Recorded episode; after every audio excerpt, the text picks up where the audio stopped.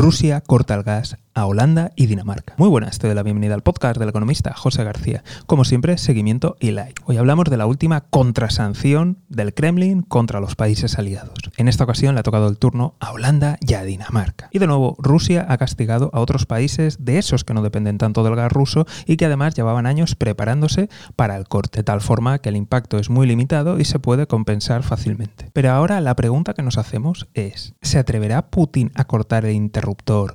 a Alemania y a Italia, que realmente son los dos países que más dependen de él, o simplemente se está marcando un farol y está presionando en la negociación. Como siempre, puedes compartir tu opinión en comentarios. Y para no perderte nada, ya sabes, seguimiento y like. Nos vemos aquí en el podcast del economista José García. Un saludo y toda la suerte del mundo.